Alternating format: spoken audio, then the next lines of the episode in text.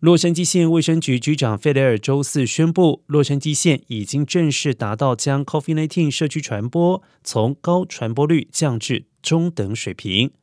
费雷尔进一步说明，在过去的一周之内，病例数进一步明显下降，住院人数也有所下降。目前住院率降到每千人九点九人，略低于疾控中心规定的每千人十人的门槛。然而，在宣布该决定之前，包括了比佛利山庄、帕萨蒂娜、长滩等城市都已经宣布不会再强制执行任何戴口罩的规定。